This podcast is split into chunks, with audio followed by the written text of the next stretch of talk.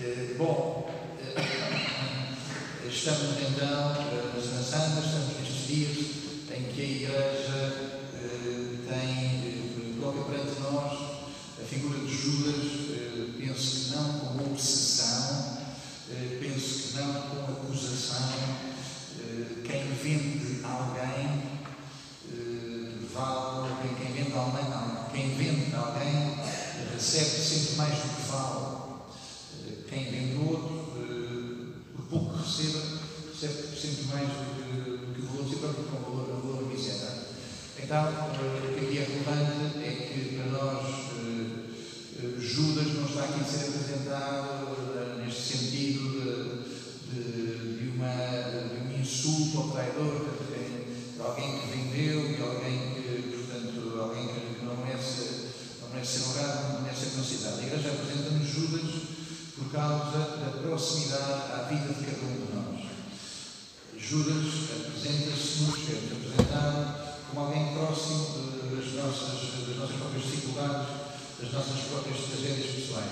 François Moliac, que foi o primeiro Nobel da Literatura e que é um grande católico, dizia que rapidamente a Igreja, com o passar dos séculos, foi juntando as lágrimas de Pedro às lágrimas de Judas. Percebe-se que as lágrimas de um e de outro são duas lágrimas de pessoas apanhadas em flagrante contradição e que, eh, por pouco, eh, por, por pouco, Judas eh, não se tornou para todos nós padroeiro e patrão, nós que também não cessamos de trair.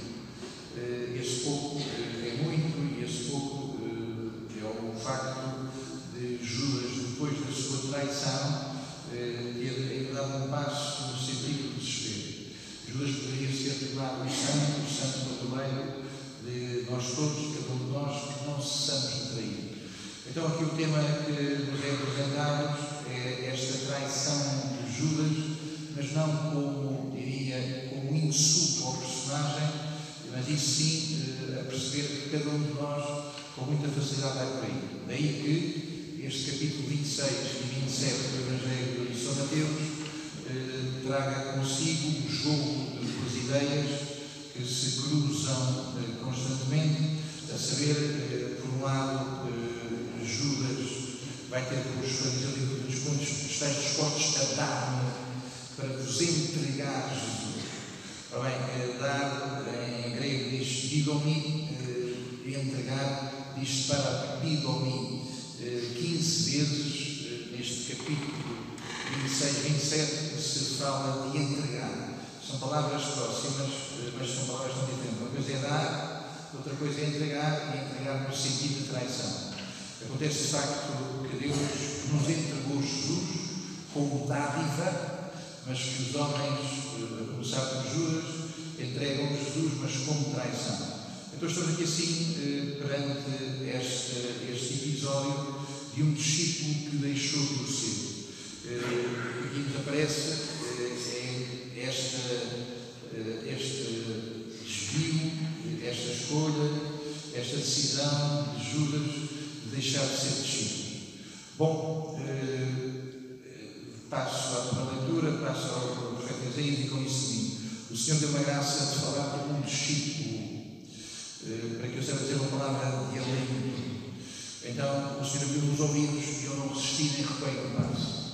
O discípulo eh, é aquele que ouve e que não recusa a palavra. O traidor é o que deixou de ouvir cercado dos seus próprios pensamentos e fica só cercado eh, do seu próprio calculismo. Que sejamos discípulos e ser discípulo significa ouvir, eh, ouvir com atenção, ouvir com zelo, e ouvir com disponibilidade, e ouvir esta palavra que nos põe nós próprios a entregar-nos